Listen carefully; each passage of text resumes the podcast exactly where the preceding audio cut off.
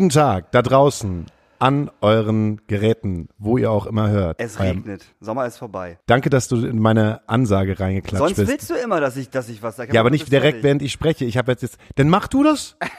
Dann begrüßt du die Leute. Es regnet.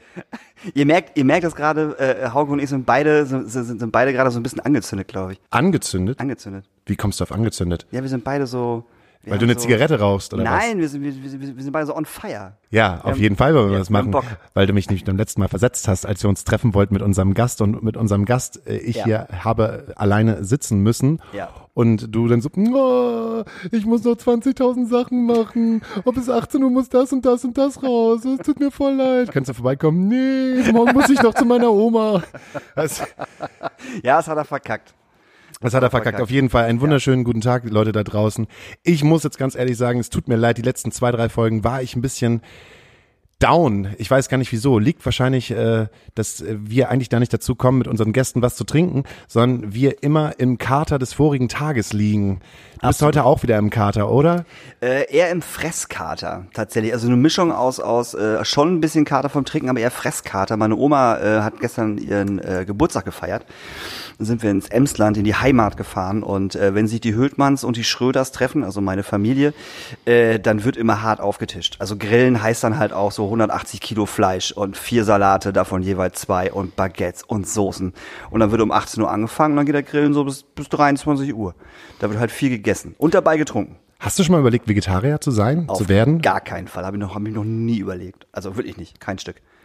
Ich bezeichne mich ja so seit äh, äh, etwas längerer Zeit. Naja, nicht ganz Vegetarier, aber jemand, der versucht, so wenig Fleisch wie möglich zu essen. Und eine der Sachen, die ich erzählen wollte, wo ich mich als absolut dumm bezeichne, dass ich das nicht wusste, als Mhm. ehemaliger oder als Sohn eines äh, landwirtschaftlichen Betriebes, Mhm. ist, dass Käse ja überhaupt gar nicht vegetarisch ist. Nee. Ja, warum sagt mir das denn keiner? Das, das, das setzt man als bekannt voraus. Weißt du wieso? Naja, es kommt doch, es kommt doch, es ist, es ist doch Milch. Es kommt, kommt aus der Kuh. Ja, aber das heißt ja nicht Also, unbedingt, dass man da Fleisch reinwirft. Ja, gut, aber die meisten, aber, aber sind Vegetarier nicht auch so, dass sie nicht, nichts, nichts von Tieren essen wollen? Das Also, sind Veganer. Ne? Nee, aber auch, ich kenne auch Vegetarier, die sagen, die essen keinen Käse. Genau Weißt du deswegen. wieso? Nee. Wegen dem Lab. Ach genau, das Lab. Der, der Lab, das Lab? Egal. Lab. Lab. Weißt du, was Lab ist? Nee. Habe ich mir nochmal rausgeguckt. Also, Lab ist der Magen eines kleinen Kalbes, das äh, herausgeschnitten wird.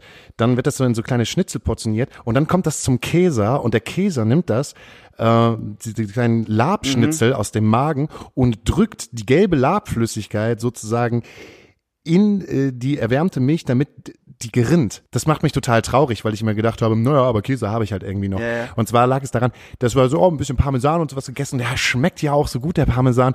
Und dann war es, äh, dass mal ich und meine Lebensgefährtin gesagt hat, komm, äh, während du abwäscht, lese ich dir vor, wie, wo dieser Parmesan halt herkommt. und da bin ich erst drauf gestoßen, dass halt Lab von Tieren kommt.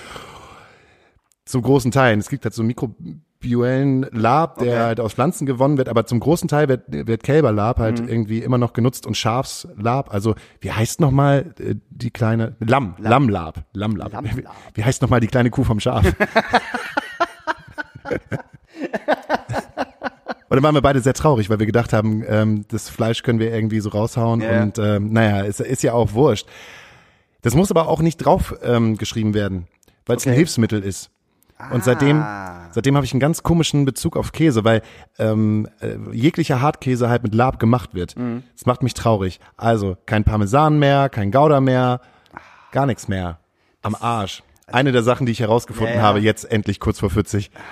Aber wenigstens, also wenigstens hast du es rausgefunden. Naja, natürlich. Also- Man muss sich halt interessieren. Und ich wollte noch eine Sache sagen, bevor wir zu unserem Gast kommen. Das muss ich jetzt nochmal ganz dringend sagen, weil es für mich total wichtig ist. Ich habe am 28.05. in unserem Podcast einen kurzen Witz gemacht. Ja. Und zwar habe ich, glaube ich, gesagt, dann klauen dir ein paar findige Rumänen den T2 vor der Tür. Ich wusste, dass das kommt. Das kotzt mich so an. Es hat mir ein, äh, ein, ein Hörer äh, geschrieben ähm, im Bezug auf Alltagsrassismus. Er hat es Ja. gar nicht böse gemeint, Ja, ja, aber erst dann habe ich auch ge geschnallt, ach scheiße, jetzt fängt es halt auch da an. Weiß Gott bin ich kein Faschist und weiß Gott bin ich äh, Ja, ja, ja, klar. Äh, jemand, der halt auch gerne wie halt gestern ähm, zur, zur Silent-Demo geht. Und da fängt halt dieser scheiß Alltagsfaschismus schon an und das tut mir wahnsinnig leid. Bei solchen blöden Witzen, bei solchen komischen Schubladendenken, in denen man sagt, ja, alles klar, das sind ein paar Polen, die klauen die Mhm. Fahrräder, das sind Rumänen, die klauen die T2 und das sind ein paar Russen, die äh, verticken irgendwie ähm, Koks in der Disco. Ja, ja. Während die People of Color draußen im Park stehen und äh, Gras verkaufen. Gras verkaufen. Das ist total bescheuert. Aber ich glaube, da fängt es halt irgendwie an, sich das halt mal wieder bewusst zu werden, dass ähm, man neue Wege gehen muss, damit das, dieser Alltagsrassismus aus den Köpfen ist. Das macht mich total wahnsinnig.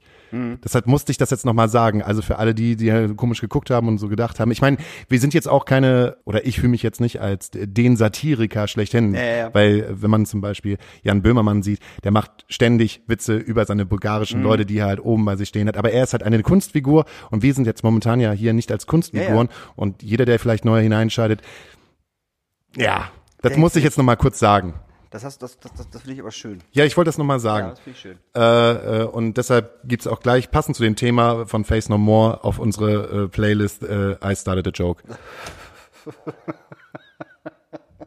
mein Gott, es ist Sonntag. Schön, dass ihr alle da seid. Wahnsinn. Ich bin schon wieder voll aufgeladen. Merkst du gerade, oder? Ich merke es, ja. Du bist, du Aber da vielleicht lasse ich dir auf jeden Fall mehr Zeit äh, für, für den Gast. Weil ich hatte schon Zeit mit ihm. Ja, weil, ja. Weißt du, was wir nämlich gemacht haben? Und das Nee. wird nämlich auch etwas Besonderes in diesem Podcast. Wir waren letzte Woche da. Du hast uns aus Gründen versetzt. aber trotzdem versetzt, ja. aber trotzdem versetzt. Und wir sind auf die Idee gekommen, da unser Gast halt auch Musiker ist, Mhm. dass wir in unserem Podcast ein kleines Konzert geben. Mhm. Und wir haben ähm, zwei Songs aufgenommen. Ach Quatsch. Also er alleine hat halt Ja, zwei ja. Songs, er ist ja, Ja, auch. Solokünstler. Nicht wahr? Nicht nur. Und ähm, während des pa der, der Pausen könnt ihr da draußen an den ähm, Geräten hören, was wir uns da kredenzt haben. Also quasi gesehen ein Konzert im Podcast. Voll gut. Und dann haben wir hier noch gesessen äh, mit Max Reckleben, der ja gerade sein neues Bier hier rausbringt. Dann mussten wir noch so ein warmes Düsen trinken. so heißt das Bier. Zusammen mit Disaster und haben über das Leben gesprochen. Meine Damen und Herren, Daniel Höhtmann stellt jetzt unseren wundervollen Gast vor. Ich kenne unseren Gast so, schon so lange, wie ich in Hamburg wohne. Das bedeutet äh, fast neun Jahre. Ähm, äh, er ist einer, einer der wenigen Menschen, den ich ähm, tatsächlich ähm, 100% vertraue, egal was er sagt und was er macht, wo, wo, wo ich auch wirklich nur Liebe für ihn finde. Meine Damen und Herren, der wunderbare und großartige Antoine Laval ist heute bei uns. Hallo Antoine. Hallo Daniel, hallo Hauke, vielen Dank für die Einladung. Allein diese Stimme macht mich schon fertig. Allein die Stimme macht mich schon fertig. Weißt du, wie ich Antoine kennengelernt habe? Nee. Ich habe meine Ausbildung äh, bei OH Musik gemacht zum Veranstaltungskaufmann. Und dort hat Antoine auch seine Ausbildung gemacht und war ein Lehrjahr über mir. So, und dann bin ich irgendwann in dieses Büro gekommen, da waren wir noch Hammerbroker Straße, ne? Im Klupsen war das, ne? Ja, im Klupsen. Überm Klupsen, genau. Ja. Und da saß dieser kleine, dieser kleine Stöpsel da im Büro und hat sich über irgendwas aufgeregt. Ich weiß nicht mehr, was es war, aber Antoine regt sich auch immer gerne auf. Das kann er auch sehr gut. Und ich habe noch gedacht, was ist das für ein cooler Typ? Der regt sich ja genauso gut, also ne, genauso auf wie ich. Der kann ja nur gut sein. Und bei mir war es lieber auf den ersten Blick. Muss ich einfach sagen. Antoine, also er war auch einer der ersten Leute, die ich in Hamburg so kennengelernt habe, tatsächlich auch. Ich fühle mich geehrt, Daniel. So, auf jeden Fall. Ja. Und dabei bringst du ja eine Menge Netzwerk mit, ne? Mega. Also, Also- mehr Netzwerk geht gar nicht, wie ich mitbringen kann. Netzwerkschlüssel, was, was ich für ein Netzwerk hab. Ich bin immer noch völlig voller Fleisch. Das ist so, das ist der Fleischkater, der gerade, der den Schalk, der, der mir den Schalk in den Nacken treibt. Wenn du ihm jetzt das fragen würdest, dann könnte er auch irgendwas sagen. Du kannst ihn da auch mal was fragen. Nö, ich gucke mir das ganze Jahr an. Ach ich so, du hab, guckst dir das die ganze jetzt, Jahr jetzt wo du, wo du halt die Weil Zeit gehabt hast, dich vorzubereiten auf das Interview, habe ich einfach nichts gemacht, außer ich habe ein gutes Konzert vorbereitet. Man muss natürlich sagen, ich habe mich natürlich überhaupt nicht vorbereitet. Weißt, weißt du, warum ich mich nicht vorbereitet habe? weil du das nie machst. Genau, weil ich das nie mache, weil ich das nämlich nicht geil finde. Ich mag dieses Vorbereiten. Ich fand ich in der Schule schon scheiße, sich auf Sachen vorbereiten. Fand ich, fand ich nie gut. Und da ich Antoine schon so lange kenne, ist das auch eigentlich vollkommen egal, weil äh, Antoine kann uns einfach mal erzählen, wie er überhaupt zu OH-Musik gekommen ist und wie er überhaupt, also wie er auf die Idee gekommen ist, die Ausbildung zum Veranstaltungskaufmann zu machen. Das würde mich persönlich nämlich mal interessieren. Ja, bei mir ist es wahrscheinlich so wie bei ganz vielen anderen auch gewesen. Äh, eigene Band irgendwie gehabt, Erfahrung äh, gemacht und äh, als einer der, der dann irgendwie organisatorisch sich das irgendwie Ganze so ein bisschen angeeignet hat und sich dann irgendwie den Hut aufgesetzt hat. Und aus so einer Praxis heraus, ähm, während des, des Abis und äh, End Endschulzeit dann irgendwie gemerkt, hm, es macht irgendwie Spaß und ähm, während des CVs dann auch irgendwie weitergemacht und dann gemerkt, sowas gibt sowas eigentlich auch beruflich und dann irgendwie tatsächlich sich mal mit der Materie auseinandergesetzt und habe dann bei einem Konzert in Hamburg in der Ponybar den Produzenten Gregor Hennig kennengelernt, Ja. der mir erzählt hat, ey, wenn du sowas mal beruflich machen willst, kann ich dich an jemanden vermitteln. Mhm. Und das war damals äh, Jan Günther, äh, ja. der, ähm, ja genau, äh, die Agentur Cantona Entertainment hat.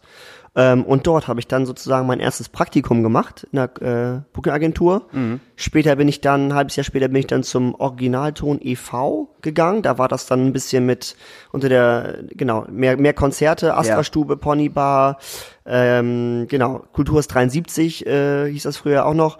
Und aus diesem Verein hat sich dann eben später dann äh, die OH Music gegründet, Genau. an der wir uns dann, in der ich dann eine Ausbildung gemacht habe und ein Jahr später dich kennengelernt habe. Also eigentlich ist es so wie bei vielen anderen, Mhm. irgendwie aus einem Hobby, einer Leidenschaft heraus irgendwie dann ähm, genau erstmal ein Praktikum, wie bei glaube ich ganz vielen Ja, ich und dann sagen. Ausbildung angefangen. Das war irgendwie eine super Zeit und ähm, ich, ich mochte das sehr bei OH und ich fand das irgendwie ne, ja, eine sehr lehrreiche weil man, äh, Zeit, weil man irgendwie ganz viel probieren konnte. Also von, Das stimmt. man konnte eigene Sachen reinbringen. Ne? Wir Ja, haben ja irgendwie auch mal über ein stimmt. Mhm. Festival nachgedacht im Clubs. Man hatte verschiedene Venue-Größen. Wir- Clubs war ja recht groß, hatte ja sogar zwei Hallen, Ja, falls du genau. dich noch erinnerst. Ja. Wir hatten halt, Kurze Frage. Ja. Äh, was ist denn das Klupsen?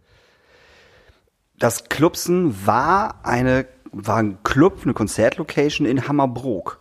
Ja, das hieß auch, äh, das war ganz interessant, das Konzept, das hieß auch, äh, korrigiere mich, falls ich falsch bin, Festplatz, Festplatz Nord. Nord, genau. Und das war eine, eine, eine Location, die sozusagen einmal Club war, das war ganz interessant, das war die eine Straßenseite und Mhm. Ja. auf der anderen Straßenseite war der Eingang des Festplatz Nords. Das heißt, es war quasi doppelt belegt und über dieser Halle, in Anführungsstrichen, äh, waren die Büros. Mhm. Ja. Äh, waren die Büros, des, äh, ich glaube, ich, wenn ich das richtig erinnere, Pferdestall und eben OH. Und, diese das- Zeitschrift, da war auch eine, auch eine Zeitschrift Richtig. drin. Ähm, Stadtlicht? Stadtlicht oder Kann das sein? Oder Also Stadtblick, und- Stadt, Ähm, ähm, da war noch was, da war noch mehr drin. genau, ich ko- oh Gott, hilf mir mal, ich komme gleich drauf. Ähm, die Piste. Genau, die Piste war da. Ja, reinreden. Wir, Die wir Piste war, die Piste war noch oben, es war so ein, so ein Ja, paar stimmt. Mhm. Medienbüros waren da oben, auch ein Fotograf und so. Und ähm, und genau, und dieser der Clubsen hatte, glaube ich, zwei Hallen. Einmal, glaube ich, so 300, wenn ich mich richtig erinnere. Und Mhm. Ja, das andere war groß, waren so genau. 800. Und da waren dann Ja. so Konzerte von Flo Mega. Wir hatten auch mal diese Crystal Fighters waren, zum Beispiel das Crystal Crystal Fighters? Fighters Konzert waren Genau, da. das war auch äh, in Hamburg, glaube ich. Also da waren schon so ein paar Sachen. Ja. Äh, und das Rambazamba Festival. Stimmt. Was das Freundlich und Kompetent immer äh, gemacht, also die Leute vom Freundlich und Kompetent hatten ein Festival, das hieß Rambazamba Festival. Und da haben halt, das war so eine Mischung aus oh, Indie, Hip-Hop, äh, Jazz würde ich, na Jazz nicht, aber schon urban, also schon ein urbanes Line-Up so. Und ich weiß gar nicht, wie viel, sechs oder sieben haben die, glaube ich, davon gemacht. Irgendwas- Mindestens. Die sind ja nach dem Clubsen sind die ja dann noch ins Knus Stimmt, gegangen, haben noch eine genau. Verabschiedungsgeschichte gemacht. Ich glaube, das gibt's schon recht lange. Ja. Tatsächlich. Oder gab es. Jetzt haben sie ja, Ja. gibt's auch nicht mehr. Das war ein cooler Laden. Aber der Laden am Clubs, das Problem war, und das ist auch ein typisches Hamburger Ding, wenn es halt nicht St. Pauli ist, Ja, genau. Ne, sondern Hammerbrook ist, ist glaube ich auch das bisschen Problem der Markthalle oder anderer Locations. Mhm. Das wisst ihr als Clubbetreiber vielleicht noch mehr äh, einzuschätzen, aber dann ähm, findet der Hamburger das grundsätzlich blöd. Also Ja. die eine Station vom Hauptbahnhof äh, nach Hammerbrook Ja, ja, genau, ist, ist, halt die eine zu ja, viel. Ja, das so. ist halt genau die eine Station zu viel, wirklich. Das war ein geiler Club, Alter. Riesengroße Bühne, vorne auch, auch so ein bisschen Markthallen-Style äh, tatsächlich, weil vorne konntest du stehen ganz normal und nach hinten und links und rechts waren dann halt auch so, so äh, Treppen, wo du halt stehen konntest, Mhm. weißt du? Und das war ein richtig geiler Club. Ich bin heute vorbeigefahren, witzigerweise, und das Ja. Gebäude ist auf jeden Fall abgerissen. Vor zwei Jahren, glaube ich, ne? Haben sie schon? Okay. Ja, ja, vor, vor, zwei Jahren. Vor, Also ist auf jeden Fall jetzt alles in Schutt und Asche da. alles Schutt und Asche. Das war ein schöner Club. Welche Größe hatte der?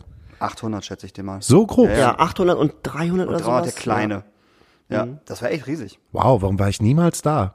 Weil ich glaube. Weil niemand, ich glaube, das war auch das Problem des Clubs, weil, weil niemand da war. Ja, ja, nee, nee, also wenn da Konzerte waren, ich sag mal von bekannten Bands, waren die auch immer okay voll. Wenn die, wenn die, wenn der Laden woanders gewesen wäre, wäre es halt noch voller gewesen auf jeden Fall. Aber ich glaube, das war für dich auch nicht dein, deine Musik. Glaube ich auch. Also ich glaube, dass das gehabt. Booking-Programm war halt, du wärst halt potenziell ins Grünspan gegangen oder Mhm. ins Übel oder ins Knus. Das waren ungefähr die Größen, mit denen man so äquivalent war. Und ich glaube, das war einfach in Anführungsstrichen vielleicht zu urban. Ja. Mhm. Man hat da eher Themen auch probiert. Also da, wenn ich das vielleicht sagen darf, es lief schon ein paar Sachen gut, aber auch viele Sachen nicht. Ah, mega. Dub FX Ja. haben wir doch auch, auch da zweimal Ja. gemacht. Mit OH. Diesen Hip-Hop, was ich was hier, Typen da. Das lief auch beim ersten Mal nicht, beim zweiten Mal war es dann irgendwie voll so. Aber äh, das lag halt auch einfach daran, weil es in Hammerbrook war. So. Hammerbrook ist halt nicht sexy. Also nicht mal im Ansatz sexy. also einfach gar nicht sexy. Sorry. Also, ne, da halt irgendwie eine Konzertlocation hinzubauen ist schon, oder was hinzubauen, die stand ja schon da, aber da Konzerte zu machen, das ist schon eine Aufgabe auf jeden Fall. Weißt du, was gut lief, Daniel? Muss Nee. ich mal kurz sagen. Und zwar lief da gut, ähm, da gab es eine Veranstaltungsreihe, äh, die hieß, glaube ich, Mädchendisco. oh ja, stimmt. Und da habe ich äh, zu meiner Ausbildungszeit mir noch äh, den einen oder anderen Euro nebenbei verdient, und mich mit Garderobe machen. Mhm. Ja. Und zwar irgendwie nachts von elf oder zwölf bis morgens um sechs oder um sieben. Mhm. Äh, und das lief so dermaßen krass Ja. gut. Da war so viel Rambazamba, da war eine ewig lange Schlange. Also diese Partyreihen Ja, die liefen liefen extrem krass. Also diese, an diese erinnere ich mich noch, da gab es auch noch ein, zwei Da gab andere es noch Sachen. eine andere, ich wollte genau. sagen, Mädchendisco und ich weiß nicht mehr, wie die anderen beiden hießen. Aber das lief richtig gut. Ja, stimmt, und konzertmäßig war das immer so ein bisschen schwieriger. Ja. Obwohl es geil war, die hatten einen geilen Backstage oben so, das war riesig groß oben, ne? Also das war echt, das war geil. Und dann von Oha, ich gehe mal ein bisschen aus der Erinnerung raus, Ja, ja. komm mal wieder in das Jetzt halt hinein, ähm, bist du zu Neuland gekommen, oder? Nicht ganz. Ich habe noch zwischendurch ähm, ein Studium gemacht, äh, Kulturwissenschaften, und habe währenddessen ähm, ganz viel frei gearbeitet, Stage Management gemacht, habe auch ein bisschen so an Projekten gearbeitet. Ich war zweimal in Folge, glaube ich, beim Sommerfestival auf Kampnagel. Ich habe äh, Theater der Welt mitgemacht, ähm, ein paar freie Sachen, eben wie gesagt, so ein bisschen mehr im Theaterumfeld und ähm, bin dann nach dem Studium oder in den letzten Monaten des Studiums dann äh, zu Neuland gewechselt. Da bin ich jetzt auch immer noch seit mittlerweile fast dann drei Jahren. Ah, du bist ja nicht nur Booker. Nee, das ist ja der, ne? Also Tausendsasser. Weil ich kenne ich kenn Antoine nämlich auch schon ziemlich lange. Ich kenne Antoine sogar schon länger als dich. Echt? Ohne Scheiß. Krass. Antoine kommt nämlich aus dem wunderschönen Örtchen Zefen. Zeven. Und ähm, Zeven gehörte mit zu diesen, zu diesen äh, Bereichen, wo damals so 2005, 2006, 2007 ordentlich was musikalisch ging. Okay. Buxtehude, Stade, Zeven, äh, Worpswede. Bremervörde. Ja, genau. Da sprossen so Bands irgendwie hervor in jeglichen Bereichen. Emo, Emo-Core, Hardcore, Indie. Und äh, ich kenne seine wunderbare Band mit dem Namen Äh, wahrscheinlich meinst du The Dashwoods. The Dashwoods. Das war super schön. Ähm, damals noch mit Frauengesang, heute nicht mehr existierend, oder? Nee, genau. Ja. Gibt nix mehr von euch, oder? Nee, nee, nee. Mhm. Und da habe ich Antoine kennengelernt, weil wir, glaube ich, auch mal auf dem gleichen Festival gespielt haben. Oder Unser erster Kontakt, Hauke, war, dass du äh, im Tre am Tresen gearbeitet hast, und zwar im Piano hieß das damals. Das war eigentlich die einzige Location in, in Zefen, wo man wirklich gut spielen konnte. Also ein ganz okayer Club sogar eigentlich. Ähm, und da warst du am Tresen und da gab es diese Norden Rockt Veranstaltung. Und da hast du gespielt und äh, wir waren irgendwie Gast und du warst irgendwie einer der coolen Typen so, zu dem man, du bist ja einen Ticken älter als ich, zu dem man auch irgendwie so hochgeguckt hat, dann gab's ja Oatville. wow, der arbeitet am Tresen. Ja, der, genau. der ist ja richtig geiler Typ. So, und der hat diese Band und, äh, und, und, und Oatville- Jetzt arbeitet er hier noch im Piano am Ja, Tresen. genau, das, man macht fand das, das? früher cool mit 16 oder so. Also das war doch irgendwie super. Nee. Äh, Ich hatte in der Zeit eine Freundin, die halt auch da in Seven gewohnt hat und Mhm. äh, so bin ich irgendwie, weil sie im Piano gearbeitet hat, bin ich dann auch ins Piano reingerutscht. Das Ja, war sozusagen das die so ist. Verbindung. Ich hatte dann die Verbindung Buxtehude, Zeven und dann Tresen und dann Antoine und dann diese, ja, das war Hammer. Da hat man Cola Korn, Cola Fagro. Off. Ah, herrlich. Jetzt verschwelgen wir schon wieder in Erinnerungen. aber- aber, ich muss ganz ehrlich sagen, ich habe lange gebraucht, um mir deinen Namen einzuprägen. Und es tut mir ganz, ganz, ganz wahnsinnig leid. Es ist halt immer dieses, du kamst da doch zu mir an, so wie, äh, ähm, warte, du hast das mit irgendeinem Schlagerkünstler halt immer gesagt. Merkt ihr das? Wie Anton aus, wie Anton aus Tirol. Ja. Du kamst halt immer an, merkt ihr das? Wie Anton aus Tirol. Bloß Antoine, französisch. Jetzt würde ich wahrscheinlich einen anderen Joke bringen. Welchen Joke bringst du jetzt gerade? Welcome to Saint-Tropez oder so. naja. Eselsbrücken bauen. Hast du einen Spitznamen? Ah ja, tatsächlich äh, ganz viele. Also das ist ähm, wirklich, das ist nicht den einen, also da, da gibt's eine Menge. Wer ist, was ist dein Favorite Spitzname gewesen für dich? Ey, das gibt's nicht. Oder hast du, wenn Leute dir Spitznamen geben? Nee, mm, da bin ich irgendwie. Ich guck mal, Zefen ist ja wirklich, äh, ist ja nicht so großstädtisch und äh, da haben tatsächlich viel, viele Leute eher mal Probleme mit der Aussprache gehabt. Also von Anton bis Tuanu bis Toni bis alles. Toni. Ja, da gibt's wirklich eine Menge irgendwie. Also,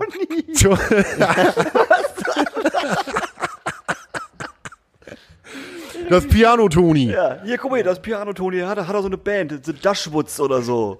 Super. Das Geilste war, so einer wollte uns auch so ansagen, ja, ja, wie heißt, ganz kurz, wie heißt ihr denn? Ja, The Dashwoods. Wie? Der Schmutz? nee, nee, anders, anders. Ja. Super. Hattest du schon mal Spitznamen? Also ich meine, jeder kennt dich unter Hateman und Höhtmann, aber gibt's richtig, Doppelö. Also, also, also Doppelö. wie den nenne ich? Ey, Doppelö, komm mal rüber, oder ja, was? ja, Doppelö. Doppelö? Doppelö war sehr lange. Doppelö war sehr, sehr lange. Das kenne ich auch noch aus der Ja, ja, Ausbildung. ja. Ja, Was? Doppel- ja, Doppelö ja. ist voll der Ja. schlechte Spitzname. Mega, kommt von Bruno im Übrigen.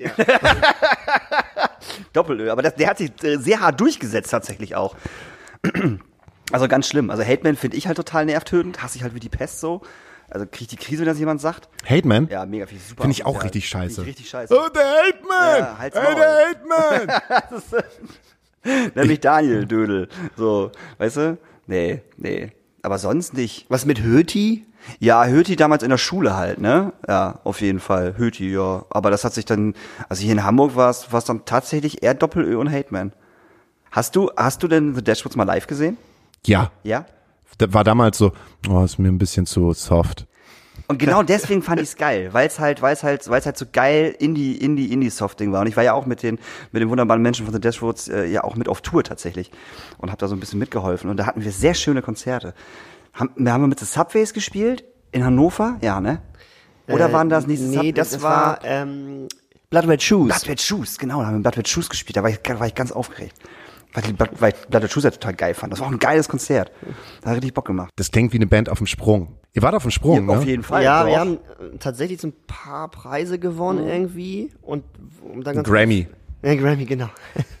nee, live in Bremen. Bremer Stadtmusikanten. Ach stimmt, live in Ja, Bremen, genau. Da tatsächlich auch ganz, es lief immer ganz gut. Und dann haben wir hier in Hamburg äh, von Rock City das Krach und Getöse gewonnen. Ja, das ist, das ist die beste Auszeichnung. Dann waren wir, Da kann dir nichts mehr passieren. Wenn du einmal Krach und Getöse gewonnen hast, sieht man ja über die Jahre hinweg, dann, dann hast Lars du ist, ich möchte Sie gerne mal einladen von Rock City. Kannst ja trotzdem. Neu, das kann ich ja nicht rausschneiden. Ey, nein, wir finden euch gut. Ihr habt auch einen guten, guten Facebook-Post jetzt gemacht. Ihr habt die Leute nicht, nicht noch mehr verwirrt, als sie sowieso schon verwirrt sind durch die Corona-Verordnung. Habt ihr toll gemacht, Rock City. Daumen hoch dafür. Jetzt werden wir nie mehr nominiert. Ist der Ruf erst ruiniert, lebt es sich recht ungeniert. Ja, Ja, du kannst ja einfach sagen, dass ich das immer bin und nicht du. Weißt du, du bist der Good Cop und ich bin der Bad Cop. So und du bist auch auf dem Sprung. Ich bin, ja. oh Mann, so. ja genau, und auf jeden Fall zurück zum Thema. Und dann haben wir irgendwie diese, diese beiden Dinger da gewonnen und irgendwie ein paar Shows gespielt, so Dogville oder Reeperbahn Festival und ein paar Sachen, die waren noch in Frankreich und es war irgendwie eine total schöne Zeit. Und dann ähm, ist unsere Sängerin, hat sich überlegt, äh, dann in einer anderen Band zu spielen, so in Kurzfassung. Ähm, nämlich äh, Gastsängerin bei Moon Boutica zu werden. Das ist eigentlich die in ganz Kurzversion. Ja. Traurig. Aber auch cool für sie. Aber auch cool für Sie. Also, äh, wir haben, äh, wir machen jetzt eine kleine Pause. Möchtest du einen Song auf unseren, äh, auf unsere Playlist, auf unsere Nachtasyl-Playlist draufpacken? Ja, ich hätte gerne von äh, Portugal the Man ähm, Shade von der Churchmouth. Fantastisches Album. Auch 2007. Auch 2007, ja. Ah, 2007 war so ein musikalisches Jahr, oder? Ah, herrlich. Möchtest du was draufpacken? Ja, ich wünsche mir von äh, Chuck Reagan, The Boat. Und dann wünsche ich mir von The, Man The Minority Fan, aber ich wünsche mir von The, The Minority Cat, Cut. ich wünsche mir von Metronomy The Light. Ist gerade neu rausgekommen. Ich mag Metronomy. Wir sehen uns äh, nach diesem wunderschönen Stück. Wie heißt es denn? Wir haben noch gar keinen Namen dafür. Ah, Du hast gesagt, spiel doch mal was. Und ich habe dann irgendwas zusammengekürzt. Ähm, ich weiß nicht mehr, was du als erstes jetzt anspielen wirst. Den traurigen Song. Den Ich glaube, das, das, ich glaube diese Skizze heißt Hamburg, tatsächlich. so möchtest du sie nennen? Mhm. Okay. Also ähm, hören wir jetzt von Labelle, wird's ausgesprochen, ne? Mhm. Labelle Hamburg.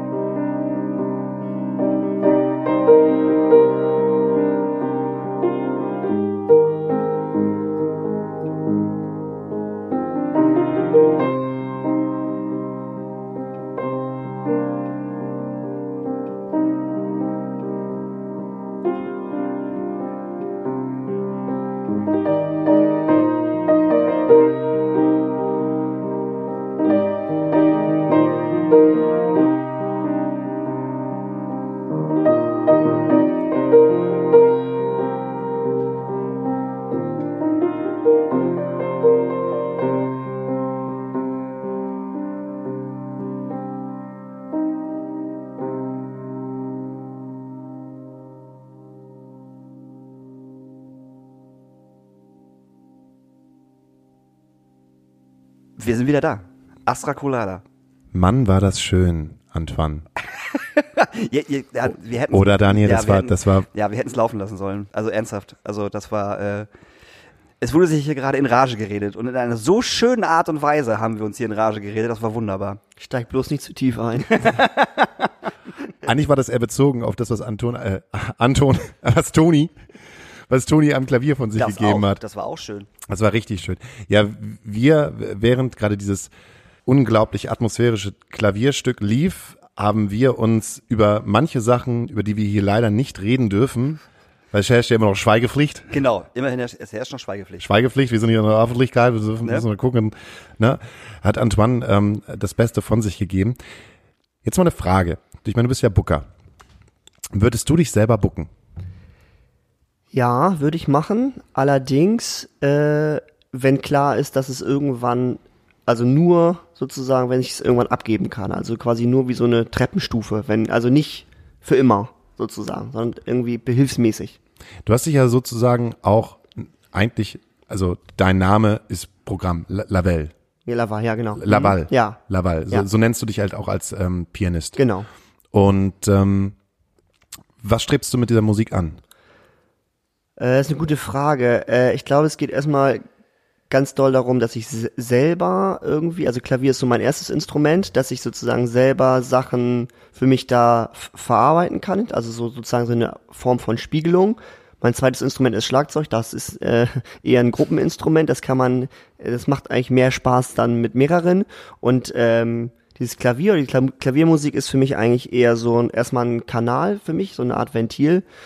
Genau, das ist das eine. Und das andere sind schon kleine Geschichten zu erzählen am Klavier, um sie dann natürlich irgendwie auch, weil es auch äh, denkbar einfach ist mittlerweile mit der heutigen Technik auch mal aufzunehmen. Also ich habe jetzt irgendwie eine kleine EP rausgebracht auf Spotify und ansonsten ist das schon irgendwie, was ich gerne mache und dann auch teile, aber erstmal ist es was, was ich für mich erstmal ganz zentral mache. Also Experimenten mit Sound und ein bisschen Geschichtenerzählerei am Klavier. Und wenn ich merke, dass es irgendwie schön ist, dann bündel ich das ab, schreibe das irgendwie und dann bringe ich es auch raus. Aber das ist, Bist du gesigned? nee. Also doch, stimmt. Ich habe ein ganz kleines, feines, wunderbares Label ähm, aus Hamburg, heißt Random Fleet. Doch, stimmt. Und es sind auch sehr nette Leute. Was machen die?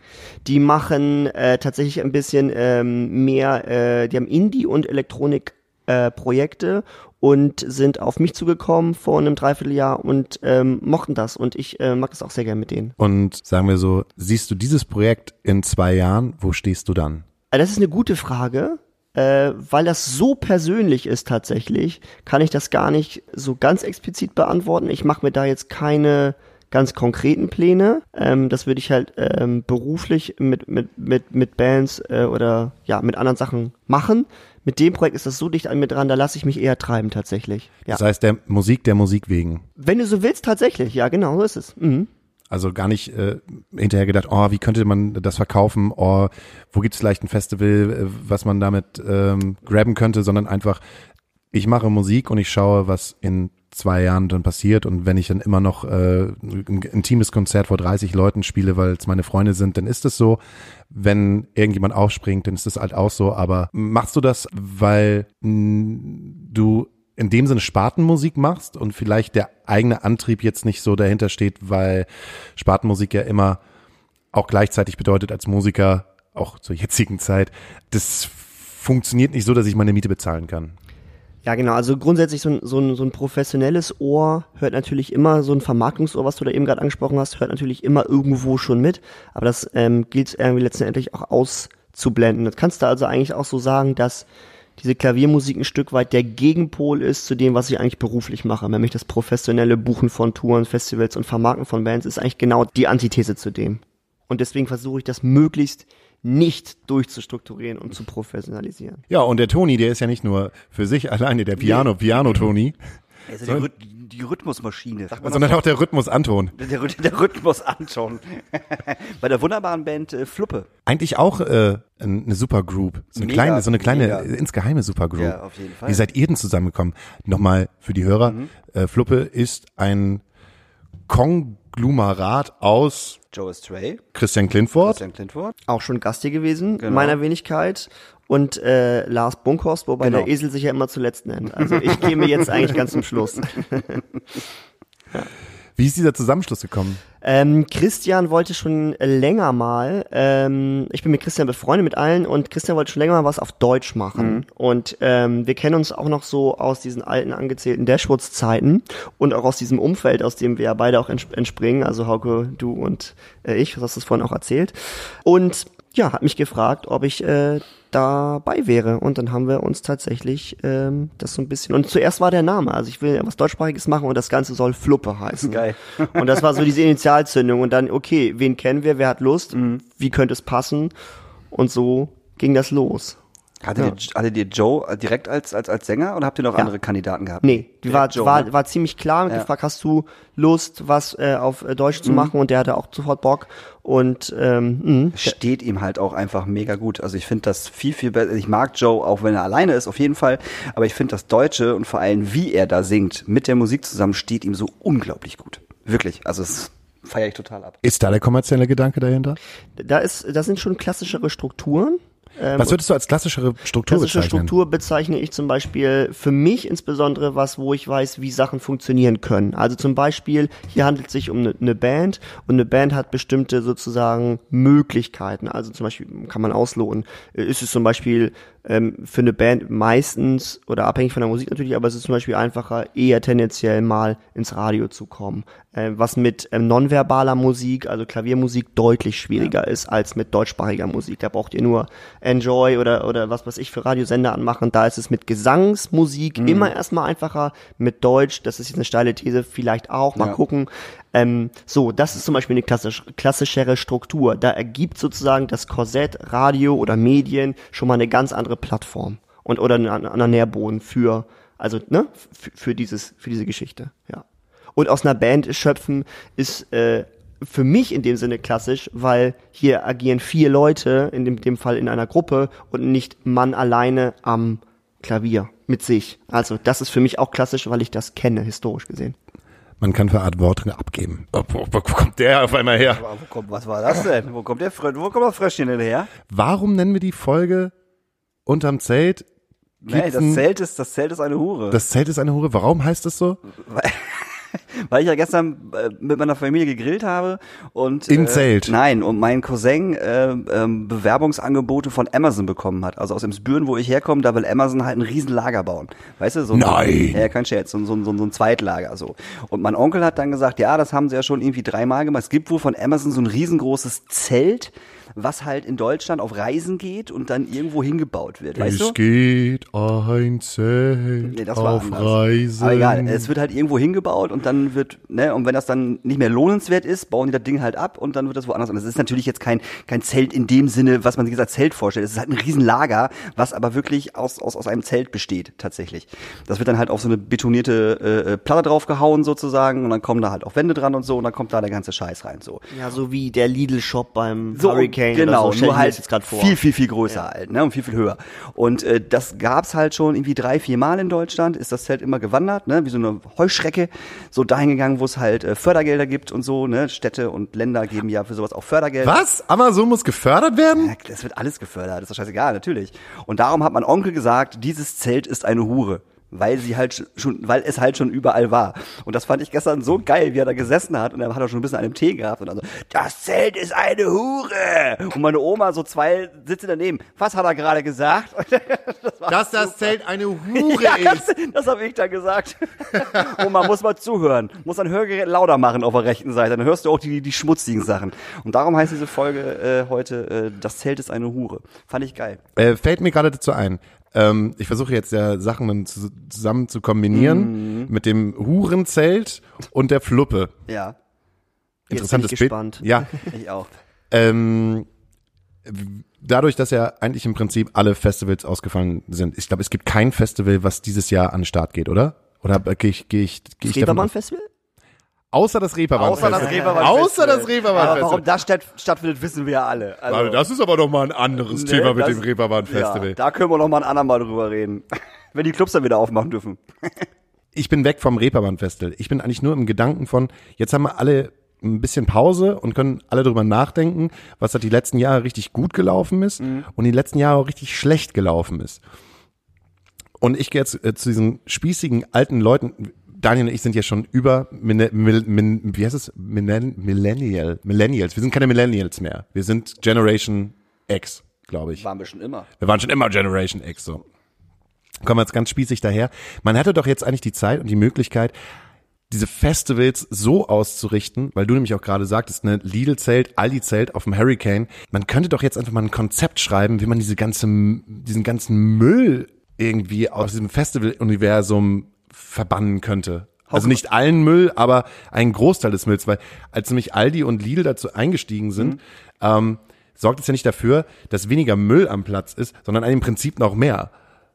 Also das finde ich halt total weird. Wäre doch eigentlich die- Möglichkeit, oder? Meinst du Müll im Sinne von den tatsächlichen Müll oder Müll mit im Sinne von Müllaktion zum Beispiel auch?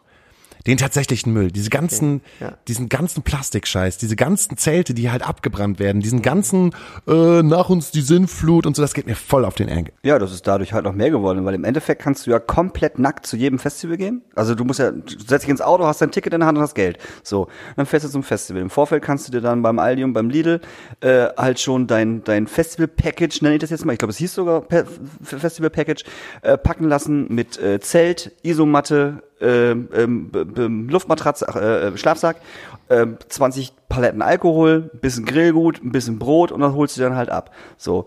Und dieses Zelt nimmst du ja nicht wieder mit nach Hause. Und diesen Schlafsack und diese Isomatte, das lässt du halt da. Und den ganzen Plastikmüll auch. Also ich, ich verstehe, worauf du hinaus möchtest. Wie kann man, wie kann man generell das, also wie kann man generell ein Festival nachhaltiger machen? Gibt's nicht auch das, eigentlich das Summer's Tales Festival, was eigentlich das anstrebt? Ein nachhaltiges Festival zu sein? Ich, ich wollte gerade sagen, also ich glaube, das Scorpio haben da, haben da immer, glaube ich, schon ein großes Auge drauf. Ich weiß zum Beispiel auch, ich habe ja an Leuphana studiert, da ist auch Nachhaltigkeit ein Riesenthema. Ich weiß auch von Kommilitonen, die ähm, dort studiert haben und die diese Themen auch zum Beispiel beim Konzertveranstalter FKP jetzt mit reinbringen, um das genau ähm, sich damit auseinandersetzen, wie sie das machen können. Es ist ja eben nicht nur diese sozusagen Müllproblematik, sondern das lässt sich ja weiterspinnen von ähm, Anreise zum Beispiel, dass da nicht jeder mit einem Pkw kommt, sondern dass es Bahnen sind und so weiter und so fort. Also diese ganze Müllgeschichte ist ja nur ein Punkt. Das geht, das geht ja noch ins, da sind Sachen auf dem Zettel, die hat man gar nicht auf dem Zettel. Also zum zum Beispiel so, ja, Strom, aber auch irgendwie Lärmemissionen. Ist zwar jetzt schon sehr weit gedacht, aber auch das ist ein Thema. Also es gibt, da- ne, aber du hast schon recht, glaube, was, was eben sehr, sehr deutlich sichtbar ist, ist vor allen Dingen diese Landschaften voller Müll am Ende. Ja. Diese Camp die verlassenen wirst- Campingplätze. Die wirst du immer haben. Das, äh, das wird sich, das wird sich, glaube ich, niemals ändern. Das, also ich glaube ich einfach nicht. Aber das ist doch der, die falsche Herangehensweise zu sagen, das wird sich niemals enden, ändern, sondern eigentlich kleine Schritte sind ja auch schon der Weg zur Nachhaltigkeit.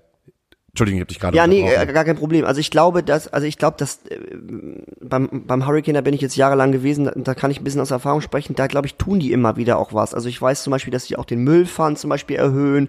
Es sind natürlich nur kleine Sachen, aber äh, sie, sie versuchen es schon. Ich weiß übrigens von anderen Sachen, ich, also ich, ich versuche jetzt mal das Spotlight ein bisschen zu drehen. Ich glaube, es hat was mit, auch mit der Klientel zu tun. Also ich war zum Beispiel auch mal bei anderen Festivals, Apple Tree zum Beispiel, da ist es definitiv nicht Nee. so müllig. Vor auf allem, gar keinen vor Fall. Apple Tree nicht. Das So. ist halt, also Äh, wirklich. also es ja. hat auch was, ohne jetzt irgendwie, aber ich, ich glaube, das, das Festival gibt, kann bestimmte Strukturen geben und da ist bestimmt auch was dran, ähm, was du sagst, dass man äh, die, die Leute irgendwie einfangen muss und das Ganze irgendwie rahmen muss. Aber ich glaube, es muss von innen heraus verstanden werden. So. Und ich glaube, das ist, das ist der Kern. Im Endeffekt sind es die Leute, die dorthin gehen, die müssen anfangen. So, ganz einfach. Ja. Und dass, dass das Hurricane ganz viel macht, das machen die schon seit Jahren. Das meine ich auch gerade nicht mit, das wird nicht passieren. Ich meine damit, das wird nicht passieren, dass es immer noch die Dummheit der Leute sind. Das ist, ist die Dummheit der Leute, die auf dieses Festival gehen und darauf scheißen, was sie dahinter lassen. So. Und ob man das ändern kann, das glaube ich nicht. Ich glaube schon, indem du, indem halt Regeln aufgestellt werden, die halt auch eingehalten werden müssen. Also Das, das Problem, was da entsteht, Hauke, ist, dass ja ähm, Festivals immer für eine bestimmte, also die haben ja im Kern einen freiheitlichen Gedanken. Genau. So, ähm, wenn man mal ganz weit zurückgeht, historisch gesehen, was weiß ich, ähm, Woodstock oder ähnliche große Festivals, die haben ja immer was, also liberal sicherlich, aber freiheitlich und Anarchisch. Liebe und Sex und Drugs und Rock'n'Roll, um mal die großen Themen zu sagen. So, wenn du jetzt ankommst und sagst, es gibt aber die Regeln und jenes und solches. Wenn du die Leute zu sehr in den wesentlichen Eigenschaften des Festivals beschränkst, dann verliert es vielleicht den Grundcharakter und dass man da sozusagen eine, eine Scheiben Taktik macht, eine Wurstscheibe-Technik anwendet und es immer ganz vorsichtig macht, indem Mhm. man zum Beispiel mal sagt, 5 Euro Müllpfand mehr oder wir bieten Green Camping an genau. oder so.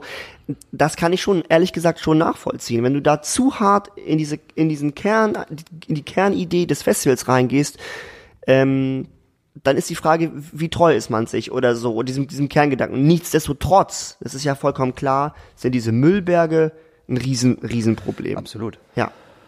Ab- Aber ob die Leute, genau wie Antoine das gerade sagt, ob die Leute dann nicht damit, ich sag mal, den normalen Hurricane-Gänger äh, nicht damit eher abschreckst, wenn du auf einmal so ultra krasse Einschnitte in sein freies Festivalleben äh, einführst. Und das wird nicht funktionieren. Ah, das ist Quatsch. Das Nein. Find ich, das, das, ich finde, das ist mega Quatsch, weil, doch- guck dir doch weil mal, also- guck mal, aber 2001 oder 2000 bin ich das erste Mal auf dem Hurricane Festival gewesen und ich äh, habe es als freiheitlich empfunden, halt da hinzufahren, äh, Mucke zu hören, ähm, drei Tage lang durchdrehen zu können. Aber ich musste halt nicht mein Zelt anzünden und ich müsste, äh, musste halt auch nicht alles, was an Essen, Konserven, was halt dabei sind, durch die Gegend werfen und ähm, mich benehmen halt wie ein Schwein, sondern ich hätte trotzdem halt noch das, das Freiheitsgefühl. Ja, so bist du. Aber es gibt ja, ich, ich will jetzt keine Prozentzahlen nennen, aber also was ich denke, aber es gibt halt, jetzt meinen Nachbarn mit einer Currywurst Ja, ey, ich war so, ich war 14 Jahre sind wir aufs Hurricane gefahren. Wirklich 14 Jahre lang. Und wir hatten das immer. Wir haben immer unser Müll mitgenommen, wir haben alles aufgeräumt, wir haben alles wieder mitgenommen. Und um uns, um uns herum war halt das völlige Chaos. So. Wir sind Sonntagnachts, ich bin Sonntagsnachts immer mal aufgewacht, um drei oder so. Ähm, und weil es draußen halt irgendwie so ein bisschen laut war und es war so hell, ich denke, was ist denn das? Mach mein Zelt auf und dann haben halt irgendwelche Pappnasen neben uns ihre vier Zelte angezündet. Einfach so, ihre eigenen. Aber da standen noch andere Zelte drumherum. Und wir wissen ja alle, wie so ein Zelt einfunke und du, ne, du verbrennst halt einfach in dem Ding. Ich glaube, ich, ich hab, bin noch nie so ausgerastet, wirklich nicht. Ich hätte die am liebsten in dieses Feuer geschubbt. Und das war aber überall so. Und der ganze Tag, die ganzen Tagen über flogen halt Würstchen und Dosen durch die Gegend. Das hat die, die sind auf dem Festival, Mann. Die wollen nicht aufräumen. Das ist Quatsch. Ja, ich glaube auch, dass sich ähm, eine bestimmte Klientel aus so einem hinter mir die Sinnflut oder so einen hedonistischen Lifestyle für drei Tage einfach mit einkauft. Mhm. Ich so, und da 180 spielt auch Geld bezahlt. keine Rolle. Das ist ja das, was du auch sagst. Ich kaufe Genau. mir alles da. Ja. Bloß nicht packen, bloß nicht nachhaltig, Mhm. bloß nicht, sondern eben das Billigzelt für 25, 30 Euro. Genau. So, das wird einfach alles mitgekauft. Genauso wie es ja auch diese, es lässt sich ja auch vergleichen, das ist jetzt gar kein Festivalproblem. Ähm, guckt euch die ganzen Leute an, die nach Ibiza oder nach, nach Malle jetzt dieses Jahr nicht wegen Corona, aber sonst auch fahren. Das ist ähnlich. Hinter mir die Sinnflut. Für drei Tage rüberfliegen kann ich auch erstmal fragen, was macht das eigentlich mit so einem Flugzeug und mit so einer Umweltverschmutzung? Es geht ja in eine ähnliche Richtung, ähm, so und äh, dann da irgendwie Ballermann und Saufen. Es ist ähm, Und Strand alles von dem von dem Verhalten ist es oder von dem Grundgedanken ist es nicht weit entfernt. Das stimmt. Und wenn du dann halt so ein Festival hast, wie zum Beispiel das ähm, Apple Tree Garden, Diepholz ist das, ne? Ähm, wo ich auch drei, viermal schon war, äh, einmal als Gast und, und dann dreimal hinten im Backstage auch als Gast. Ähm, das ist eines der tollsten Festivals, was wir haben in Deutschland. Da geht für mich nichts drüber, wirklich nicht. Die Leute sind, es ist auch ein Verein und die haben alle Bock, die sind da so mit Herzblut dabei. Aber die Leute, die dorthin gehen, sind die nettesten Menschen der Welt. So, ich stand da und hatte halt ein Bier in der Hand, habe mir gerade zwei neue Bier geholt, dann kommt von hinten ein Typ an und will sich so durchdrängen, wie man es halt so kennt auf dem Festival und rempelt mich halt blöd an und ich verkipp halt meine beiden Biere. So. Und er so, ach, es tut mir total leid. Ich so, ey, alles cool, ich hole mir zwei neue, so, pass beim nächsten Mal auf, weißt du? Er geht weg, fünf Minuten später kommt der Typ wieder, hat zwei Bier in der Hand, so, und trinkt mit mir ein. Das hast du auf keinem anderen Festival, Alter. Und Das, das war so oft, dass man das hatte. Oder auch irgendwie eine Schlange an, an, an so einem Imbissstand. Da gab's keinen Stress. So, da drängelt sich keiner vor, da pöbelt keiner rum. Ich meine, die haben, die haben äh, Flaschen auf dem, äh, äh, also also Glasgläser auf dem Gelände. Ja, stimmt. Halbe Liter äh, Weizen und Weingläser, glaube ich. Ne, diese beiden Gläser haben sie. Auf jeden Fall, ich. ich erinnere jetzt gerade eine, eine Limo-Marke, aber ja, oder auf jeden ne? Fall Glas. So ja. und ey, dann stich, läuft ein Typ rum, lässt sein sein, sein Limoglas fallen, das geht halt kaputt, zerspringt. Auf dem Hurricane wird das jedem scheißegal, ob das kaputt geht, der wird einfach weiterlaufen und der nächste tritt da halt rein. So und da kommen sofort fünf wildfremde Leute an und sammeln mit dem Typen halt die Scherben auf. So, da da kannst du sowas machen. Ne? Also da kannst du mit Nachhaltigkeit und auch mit krasseren nachhaltigen Sachen eher punkten tatsächlich, als dass du die Leute abschreckst. Das liegt halt immer am Festival. Ja, aber es, es liegt am Festival und es liegt, ja, aber es liegt auch auch an der an den Massen der Leute. Ja, also klar. natürlich ist es, wenn du das beides vergleichst, was man, glaube ich, was schwer ist, aber ne, beim Apple, was ist das? 2.000, 3.000, glaube ich, Ja, und beim Hurricane, wo sind mehr. die? 60, 65, 70.000, das ist das ist natürlich sch schwer, also genau. Mhm. Ja, ich weiß- ja, das ist eine andere Masse, die du bewegen musst und ich finde, dafür macht das Hurricane echt, ich habe es echt zehn Jahre lang miterlebt, also machen es echt gut, finde ich. Klar, es ist immer Bedarf und ähm, ja. Wie gesagt, das ist ja auch kein Bashing gegen das Hurricane, ne? Das ist ja eher ein Nee, Bashing, genau. Bashing gegen die Gegen die Leute, Leute. die dorthin gehen. So hab ich's auch verstanden, ja. Und das war ja auch damals der Grund, warum wir nicht mehr zum Hurricane gegangen sind. Ja, nicht, richtig. Nicht, weil das Line-Up scheiße war. Das Line-Up war immer, also jetzt später okay, so. Ähm, aber ähm, die Leute nerven. Sorry, die Leute nerven. Ganz einfach. Für mich sind da 80% Vollidioten. Hier Frage mal von mir, wart ihr mal in so Tierkostüm? Habt ihr mal sowas gemacht? Tierkostüm? Keinen Ja. Fall. Noch einmal bei Frittenbude als Panda auf der Bühne. Auf dem, auf dem Open Air. Das habe ich gemacht. Aber du meinst auf dem Festival, ne? Ja, ja, so, ihr wisst, so was ich meine. Kuhkostüm-Scheiß Ja. auf gar keinen Fall. Habe ich auch nie verstanden, weil ich weil ich das total lächerlich fand. Ich gehe auf dem Open Air, um halt Bier zu trinken, Freunde zu treffen und mir Musik anzuhören. Ich muss mich da nicht als Kuh verkleiden und halt ultra besoffen durch die Gegend laufen. Aber das fing halt irgendwann an. Irgendwann fing das halt an, dass halt aus diesem Musikfestival ein Eventfestival geworden ist. Happening. Und irgendwann äh, waren halt auch, ich weiß nicht, was zuerst waren, die Kuhkostüme oder diese Onesies, diese Slim Onesies. Ja. diese, Ja, diese, Ja, ja, ja. und so, da diese, diese Kondome Dinger. Ja. von Leuten. Das fing dann halt irgendwann an. Früher wurde einfach nur Helga über den Und das war schon nervig. Und das war schon nervig, genau. So, dann kam halt der ein oder andere Trichter Mhm. Noch mit so dazu und dann kamen auf einmal die Kostüme. Ja. Nee, aber das war, das, war- das, das war einfach der Grund, warum ich, warum ich keinen Bock mehr auf diese großen Festivals hatte, weil die Leute mir einfach tierisch auf die Eier gegangen sind. Weil ich mal was, ey, ihr bezahlt hier 180 Euro, 200 Euro und kriegt im Endeffekt von drei Tagen Festival einen Tag mit, da seht ihr zwei Bands, wenn es hochkommt, äh, und die anderen Tage liegt ihr halt besoffen irgendwo in der Ecke oder habt halt einen Onesie an, lauft über einen Zeltplatz und habt irgendwie ein Schild, wo drauf steht, Titten anfassen oder so Müll, weißt du? Titten oder, anfassen? Ja, nein, ja, nein, ernsthaft. Ey, Aber Daniel, ich weiß genau, was du meinst. Also ich meine, ich, hab- wir haben da ja auch irgendwie gecampt und so, und dann waren wir auch eine Gru Gruppe von 10, 12, 15 Mhm. Leuten und davon gab es halt immer drei, vier, die zum Hurricane gehen, O-Ton, nur wegen Campen. Ja, ja, klar. Und die hast du dann mal so, Dropkick Murphys, 18 Uhr, gehen Ja, sie da ja, mal genau. rüber ins Ja, ja, Infield, genau. sind dann, und, und Deichkind vielleicht mal so, Ja, ja. und dann aber auch schnell wieder zurück, Ganz schnell. wieder an Grill und wieder Ja. unter den, unter den Pavillon, Ja. die halt da wirklich das Geld fürs Campen ausgeben. Ja. So, ja, ist auch okay, aber so eine Typen hast du immer Genau, ja, und solche brauche ich halt nicht. Und ich, das war damals schon so, dass diese Wege am Hurricane, ne, wo du halt ähm, auf dem Campingplatz gelaufen bist, links und rechts waren die Zelte, in der Mitte bist du gelaufen und äh, dann sitzen da irgendwelche besoffenen Vollspastis mit irgendwelchen, mit irgendwelchen Schildern, dann läuft ein Mädel vorbei und dann werden die halt benotet. Fand ich damals schon unfassbar beschissen und bin jedes Mal ausgerastet, wenn ich sowas gesehen habe, wie viel also ernsthaft Steckereien wir auf dem Hurricane hatten, einfach nur, weil, weil so eine Scheiße war, das kannst du dir gar nicht vorstellen. Wirklich nicht. Und das war damals schon so, vor zehn Jahren. Das ist jetzt noch viel, viel schlimmer. Das ist noch schlimmer. Ich fand das da, wie, wie kann man denn sich an den Rand eines Festivals setzen und ein Mädchen benoten? Du bist eine Eins, nee, du bist eine fette Sau. Und solche Sprüche kamen dann halt auch, ne? Das ist kein Scherz. Solche Ja, Sprüche kamen dann halt auch. um mal wieder die Kurve zu kriegen. Also das, das, das, das Schöne ist, also ich finde die Festivallandschaft im Allgemeinen ähm, in Deutschland bietet ja noch ganz gute Alternativen. Ne? Also ich will keinen Namen nennen, aber ich mache es jetzt trotzdem mal skandalös oder Genau. immer gut oder Ja. auch Dogville oder auch ähm, also die kleineren, auch Fusion, Ja. um mal ein großes zu nennen. Ähm, da gibt's ja schon noch Alternativen. Absolut. Absolut. Wie groß ist die Fusion? Bei was liegen die? Liegen die bei 20, 25.000? Ich hätte Nee, 40 mehr. gesagt. Ja, ja, ich hätte so glaub, 40 ja, gesagt. Die haben bestimmt. Mhm. Schon. Aber da sind wir ja schon wieder. Ah, jetzt ich ich mache leider die Spirale. Ich mache leider die Spirale. Da sind wir ja schon wieder. Okay, Fusion 40.000 Leute. Die kriegen es aber irgendwie hin, ein ähm, die Massen zu bewegen, aber auf einem anderen Niveau. Ich war noch nie da, ich kann das nicht sagen. Warum warum funktioniert es denn halt bei den den Mainstream Festivals denn nicht? Weil ich glaube schon, du, du meinst ja selber, das kommt aus den, den Leuten halt selbst heraus. Ich denke schon, dass es aber auch ein, eine Herangehensweise ähm, des, des, der Veranstalter ist und, und sagt, wir müssen da, wir müssen da etwas ändern und halt nicht nur alibimäßig, wir nehmen 5 Euro Müllpfand. So.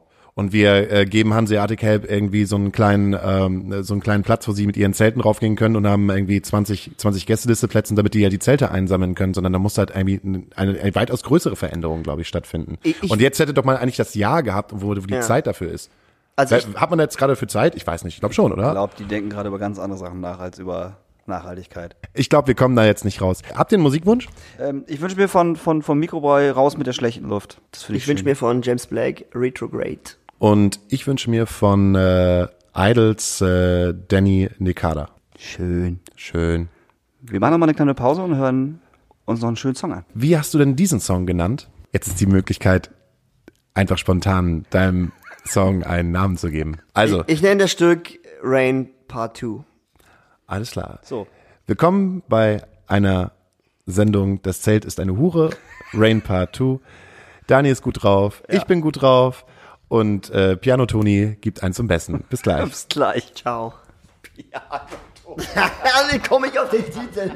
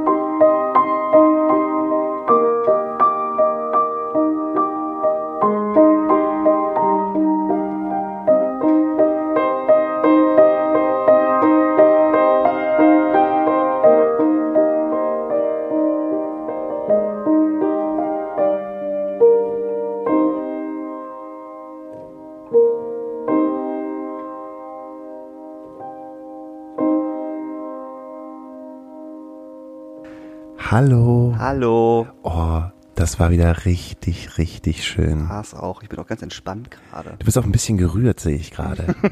Das liegt an anderen Sachen. Ihr seid immer noch bei Astra Colada. Wir haben am Start halt immer noch Antoine, der äh, für euch gerade gespielt hat. Und äh, Und es weiß auch keiner, warum Hauke gerade so leise redet.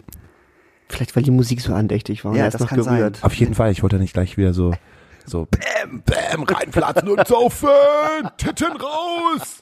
Das Zelt ist eine Hure. bist aber nur eine 5 mit deinem Arsch. Eine wollen wir nicht was? Eine, eine was? Eine Fünf mit deinem Arsch. Schön, dass du hergekommen bist, Antoine. Danke, ja. Du hast Kulturwissenschaften studiert. ja. Was war nochmal deine Masterarbeit? Nee, Bachelor. Was war deine Bachelorarbeit? Ähm, ich habe ähm, mir angeguckt, wie äh, ähm, Universitäten als Konzertlocation. Weil wir ähm, immer mehr ähm, an Unis Konzerte haben, zum Beispiel in Lüneburg ex- äh, explizit haben wir das Zentralgebäude und äh, wie äh, sich sozusagen dieses Gebäude, ähm, ja, wie, wie, wie stellen sich Konzerte dar? A, an Unis, B, was bringt das mit sich und solche Geschichten. Also im Prinzip, ähm, ja, Konzertlocation an Unis. Okay, und was bringt das? Mit sich? Naja, also man, man es hängt da- da- rausgekommen ist, dass es tatsächlich immer ähm, eine Frage ist, welcher Künstler oder was für ein Projekt da ist oder was dort veranstaltet wird, ähm, weil ja manche Sachen gar nicht so offensichtlich sind. Also in, in diesem Falle ganz besonders ist ja, dass in Lüneburg dass die Uni auf dem ehemaligen äh, Kaserngelände ist. Ähm, ich glaube, Daniel, du warst ja auch schon mal da, Ja. ne? Du kennst das ja auch. Das Genau. sind ja die, ähm, es ist kein klassisches Unigelände, sondern das ist halt eine ehemalige Kaserne, von denen in den späten 40ern, glaube ich, oder 39 tatsächlich auch die Teile der 6. Armee nach Russland gezogen sind. Also es ist eine sehr negativ konnotierte ähm, Universität, also zumindest das Militär, was dort war. Und ähm, als damals die Uni am Campus am Rotenfeld, äh, also etwas mehr in der Innenstadt Lüneburgs sozusagen immer wuchs und wuchs, ist, hat man eben dieses Gelände dort wieder reanimiert und natürlich ist es jetzt sehr freundlich und aber es, es weist nach wie vor sehr starke Symboliken von ähm, von diesem ja, einfach äh, von, von dieser Kaserne auf mhm. und mit all dem, was sozusagen wofür auch Militär steht. Also eine klare Nord, äh, Nord-Süd-Ost-West-Achse. Ähm, dann sind die Hörsäle sind ähm, zwar in extra Gebäuden, aber alle Seminare finden in, tatsächlich in so kleinen, ja, da haben einfach also Kasernen, einfach ja. verschiedene Häuser. Wir haben, äh, soweit ich weiß, 14 oder 16 ähm, verschiedene, nicht verschiedene, sehen alle gleich aus. Also ne, eine, eine, eine Gleichmachung der Häuser, dann äh, diese Achsen ganz zentral sind, dann diese Geschichte, die dort sozusagen auch eine Rolle spielt. Ähm, ja, dann die, die immer wieder dieselben Gebäude. Das ist eine, das, das steht für eine sehr starke Symbolik auf der einen Seite und auf der anderen Seite dieses Zentralgebäude. Deswegen ist das auch so wichtig, weil wer das Gebäude hat, gerne mal googeln und angucken. Ähm, dieses Gebäude ist so besonders, ähm, weil es a ähm, sozusagen, es, es bricht mit seinem gesamten Umfeld. Das mhm. ist das Besondere. Es hat zum Beispiel keine viereckigen Fenster, sondern es hat ähm, fünf, sechs, siebeneckige, also vieleckige Fenster. Es gibt kaum Geraden. Das ist gleichzeitig auch eine Kritik am Zentralgebäude, aber es hat kaum Geraden. Es ist, ähm, es ist von einem sehr besonderen ähm, ähm, Architekten, Daniel Liebeskind, gebaut, der so ein bisschen aus diesem ähm, Umfeld kommt, äh, mit dem Gebäude in Bilbao, also was für mhm. so eine Art Kubismus, glaube ich, ähm, steht. Also sozusagen, ähm, ja, wie soll ich sagen? Also im Prinzip ein Gebäude, was sehr futuristisch aussieht und was mit jeglichen Normen und damit auch Pragmatismen bricht. Und das ist eigentlich sehr besonders. Erstmal grundsätzlich, weil es sozusagen, und das ist das, das ist, das ist eben dieses Symbolträchtige, dass man an und warum dieses Gebäude dort von Liebeskind auch so wichtig ist, weil man sozusagen sich gegen die Vergangenheit ein Stück weit und gegen das vorherrschende Stigma stellt mit diesem Gebäude. Ne? Nämlich genau mit dieser Geschichte, das bricht. Mhm. Das Neue, was sozusagen also jegliche Symbolik, eine Gradlinigkeit, ne, ein Rechteck, damit wird gebrochen zum Beispiel. Einfach mal ganz. Dann die, natürlich auch eine, eine Wahl der, der Materialien, eine Wahl der Farben und so weiter und so fort. Das ist die Grundlage dieser Arbeit oder dieser Geschichte Lüneburgs, äh, Uni Lüneburgs oder Fana. Und nun gibt's eben dort einen, Saal ähm, und, ähm, und dort möchte man oder veranstaltet man mittlerweile eben auch schon Konzerte. Und dann ist die Frage, wie eignet sich denn eigentlich so ein Ort für so Konzerte? Und was kann man da eigentlich machen, was vielleicht auch in diesem Umfeld Sinn macht, um das Ganze jetzt mal so ein bisschen einzusortieren? Zu, zu sortieren. und dann ist diese Frage plötzlich doch ganz spannend. Ich sah erst deinen Blick und denkst dir so, was sollen Konzerte an Unis? Genau, es geht eben nicht um Konzerte im, im Asta-Café, was auch total fein ist, ja. was von den Studenten geführt wird, Studierenden, Entschuldigung und ähm, sondern ähm, genau, es geht schon um einen möglichst wirtschaftlich geführten Konzertsaal, ähm, der bestimmte Ansprüche hat ähm, und eine Bestuhlung hat und so weiter und so fort, der eben aber der in so einer, ich sag jetzt mal vorsichtig, aufgeladenen Situation oder Umfeld eben steht. Und was kann man da machen und was macht da Sinn und wen kann man da auch spielen lassen und geht da überhaupt alles? Ne? So, und dann ist auch ganz entscheidend plötzlich die Auswahl der Künstler zum Beispiel. Auswahl der Künstler, geht denn alles in Unis? Ich habe das Gefühl, eigentlich müssten doch viel mehr Konzerte stattfinden, gerade in Unis, wo auch wieder viele junge Leute abhängen. Schau mal, und da jetzt sind wir, das ist total spannend, jetzt sind wir tatsächlich schon ein bisschen weiter drinne. Ich habe das anhand des Beispiels vom Konzert von Max Mutzke gemacht und das, das wirft genau dieses Fragezeichen. Äh, Max Mutzke ist von Stefan Raab der Typ, der das gewonnen hat. Ah, okay. Wie, wie auch ja. Heinzmann und wie, wie Lena Meyer, Lena Meyer Landrut. Genau, dieses Umfeld. Und siehst du, und dieses Fragezeichen, was du im Gesicht hast, hatte ich ja mich ursprünglich dann auch oder kann man haben durchaus als, als Rezipient. Und dann ist die Frage, Moment mal, ist denn eigentlich die Zielgruppe von Max Mutzke, sind das Studierende mhm. zwischen 18 und 23 oder meinetwegen 18 und 25? Nein. Also plötzlich wird diese Funktion erweitert. Nämlich versucht man mit einem Konzert von Max Mutzke mhm. plötzlich, und jetzt wird's interessant, nämlich eine andere Klientel anzusprechen, nämlich die normalen, Anführungsstrichen, ja. Lüneburger, die nicht mehr dort studieren, die nämlich aufs Campusgelände zu locken ja. und diesen, und diese Uni wieder zu beleben oder diese Fläche. Ne? Und, und, und, und, und sich und diese Auseinandersetzung zu schaffen und eben nicht nur Unigelände gleich Unigelände, sondern die Neudefinition oder zumindestens Teilung von Flächen, indem man sagt, wir holen mit solchen Konzerten nicht nur, ähm, was kam denn da so? Was ihr gerade nicht seht, Daniel sitzt unter einer Nebelmaschine. Oh mein Gott, ich dachte, ich habe Die Hebebühne brennt! Die Hebebühne brennt! Nee, nur. Ihr beiden seid hier hart am Rauchen Ja, in dachte einer Tour und auf auch. einmal qualmt das hier so und ich mache mir natürlich Sorgen, wie ich hier immer Ne? in meinem Monolog. Oder auf einmal ist der Puls halt wieder ein bisschen höher, ne? Oh, da war es gerade ein bisschen zu trocken. Die Nebelmaschine sagt, du musst halt, du musst halt deine, deine, deine, deine Erzählung ein bisschen auffüllen mit Leben. Okay, also ihr habt verstanden, was macht man mit so einem Konzert? Ja, man ja. möchte verschiedene Flächen anders nutzen, Neugestaltung Andere und eine Leute Vermischung. So ist es genau. Und Man möchte gerne einen Austausch haben So zwischen alten und Ja. jungen Leuten. So ist es. Und nicht mehr diese, diese Trennung Unigelände und Sind nur Stadt Studierende. Oder nur Studierende. Und Genau, Genau. es geht immer um diesen, um diesen, um diesen Austausch, um Ja. die Kommunikation, das Vermischen, um diese, auch um die, äh, die, die Nutzung von Räumen Mhm. aus, in, aus unterschiedlichen Blickwinkeln oder für unterschiedliche Dinge. Das ist also die gemeinschaftliche Nutzung von Raum. Und mit 1-0 bestanden? Natürlich. natürlich. Jetzt, wo wir über den Austausch reden, kommen wir zu einer Frage. Zu einer Frage von Fiete! der junge Fiete stellt immer sehr, sehr, sehr intelligente Fragen und du bekommst heute auch eine. Eine Frage, die die Welt verändern könnte. Du Hauke, wann ist Corona vorbei? Ich soll antworten. Äh, Kindgerecht. Herr Kindgerecht, f- lieber Fiete, Corona ist wahrscheinlich nie vorbei. Es ist äh, für uns im Alltäglichen dann vorbei, denke ich tatsächlich, äh, wenn wir einen Impfstoff haben, weil wir dann sozusagen wieder etwas normaler im Alltag uns bewegen können und wieder an das Leben anknüpfen können, was wir vielleicht noch vor März hatten.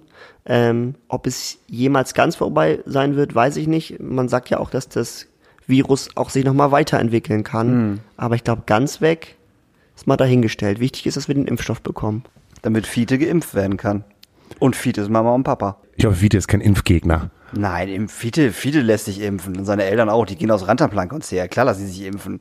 Das sind doch keine, das sind doch keine Aluhut-Leute. Ne? Lieben Gruß an Fietes Eltern. Hier mal. Also wir bedanken uns ganz herzlich, dass du die Zeit mit uns jetzt hier verbracht hast in unserem kleinen Kämmerchen Auf einem Sonntag. auf einem Sonntag. Daniel entschuldigt sich nochmal ganz herzlich Ja. dafür, dass er dich versetzt hat. Daniel hat auch ein richtig schlechtes Gewissen. Entschuldigung Ganz angenommen. gehabt. Ich war auch heute ein bisschen hart zu dir, habe ich erst gemerkt. Ja, ich weiß. Ich habe dich heute gar nicht. mit sowas, mit sowas kann ich überhaupt nicht umgehen. das kann mein kleines Herz nicht ertragen. Ich versuche beim nächsten Podcast wieder ganz, ganz lieb und ganz, ganz vorsichtig mit dir umzugehen. Das ist schön. Machen wir eigentlich unseren nächsten Podcast, äh, machen wir das eigentlich im Schrödingers? Das können wir machen. Können wir eigentlich machen, ne? Können wir, können wir, können wir schön nach, nach draußen gehen. Und Irgendwie. Ja, die, Konzerte starten. Könnte man wohl gemerkt auch noch erwähnen, dass ähm, du mit Genau. deiner Band nächsten Freitag im Schrödinger spielt. Das Genau. heißt, wenn ihr den Podcast hört, dann ist es Donnerstag. Das heißt, morgen spielt Fluppem zusammen mit Trixi, 10.7. Schrödingers. Das wird super. Äh, Es gibt auf jeden Fall bestimmt noch Tickets an der Abendkasse. Äh, Checkt einfach mal die Facebook-Veranstaltung ähm, und schaut mal, ob es noch Tickets gibt. Dann kommt rum. Das wird ein super gerunder Abend. Es gibt Barbecue und Getränke und geile Bands. Ansonsten kann man deine EP auf Spotify hören von Lavale Ja, und äh, vier Songs, drei. Drei Songs. Und so sieht man sich dann wahrscheinlich auf dem Reeperbahn Festival, ne?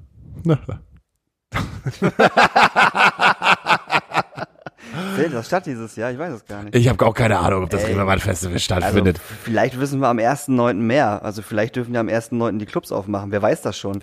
ich habe äh, nichts gehört, äh, Also ich weiß, ich weiß von nichts. Ich meine, es wäre ja verrückt, wenn am 1.9. die Clubs aufmachen könnten, damit das Reeperbahn-Festival stattfindet. Überleg dir das mal. ich glaube, Rock City wird ja noch den einen oder anderen lustigen Post äh, auf Facebook verbreiten. Ey, Reeperbahn-Festival, wenn ihr uns zuhört, sag doch mal Bescheid, ob wir am 1.9. aufmachen dürfen. Mit einem vernünftigen, vernünftigen Hy- Hygienekonzept. Das könnten sie ja sozusagen teilen. Also Ja, uns eins geben, euch eins geben Ja. und dann können wir auf jeden Fall wieder die Clubs ja. aufmachen. Und dann machen wir mal wieder auf. Ach, ist alles gar nicht so schlimm. Nee, ist es nicht. Corona gibt's nur einmal im Jahr. Genau. So. Danke, Toni. Bitteschön, war schön bei euch. Danke, Antoine. Danke, Hauke. Macht's gut. Tschüss, Daniel. Habt einen schönen Sonntag. Ah, nee, Donnerstag ist es dann, ne? Für uns, wir haben einen schönen Sonntag und ihr habt einen schönen Donnerstag. Wir müssen das endlich hinbekommen, Müssen wir auch wirklich, wirklich, das ne? Datum anzuzeigen. Ja. Also wir haben Sonntag aufgenommen, Donnerstag Genau. läuft der Kram, morgen ist das Fluppe-Konzert. Genau. Wir haben euch gern und sagen Tschüss. Tschüss. Hallo, liebe Astrakoladen. Es folgt eine Ansprache des zentralen antifaschistischen Alpaka-Ministeriums, besser bekannt als Alpakas gegen Nazis. Wir, die Antifa-Alpakas, verstehen uns als eine Untergruppe der faktisch nicht existenten Antifa. Somit verstehen wir uns auch als ein direktes Feindbild Trumps, was uns jeden Tag schon ein bisschen stolz macht. Fernab davon verstehen wir uns aber als pazifistisches, kleines Kollektiv, das ein entschlossenes Zeichen gegen Faschismus jeglicher Art setzen will. Wir wollen alle Menschen zum Aktivismus gegen rechts animieren, indem wir die Pforten des Antifaschismus durch einen Alpaka öffnen lassen. Und mal ehrlich, wer will nicht in einen Club, dessen Vorstand ein Alpaka ist? Und mit dieser Mission verkaufen wir allerlei Alpaka-Merch, dessen Einnahmen wir komplett an geniale Organisationen spenden, die sich tagtäglich im aktiven Kampf gegen die bösen Mächte der Welt einsetzen. Wo sich der Kreis zu Trump wieder schließt. Ansprache Ende.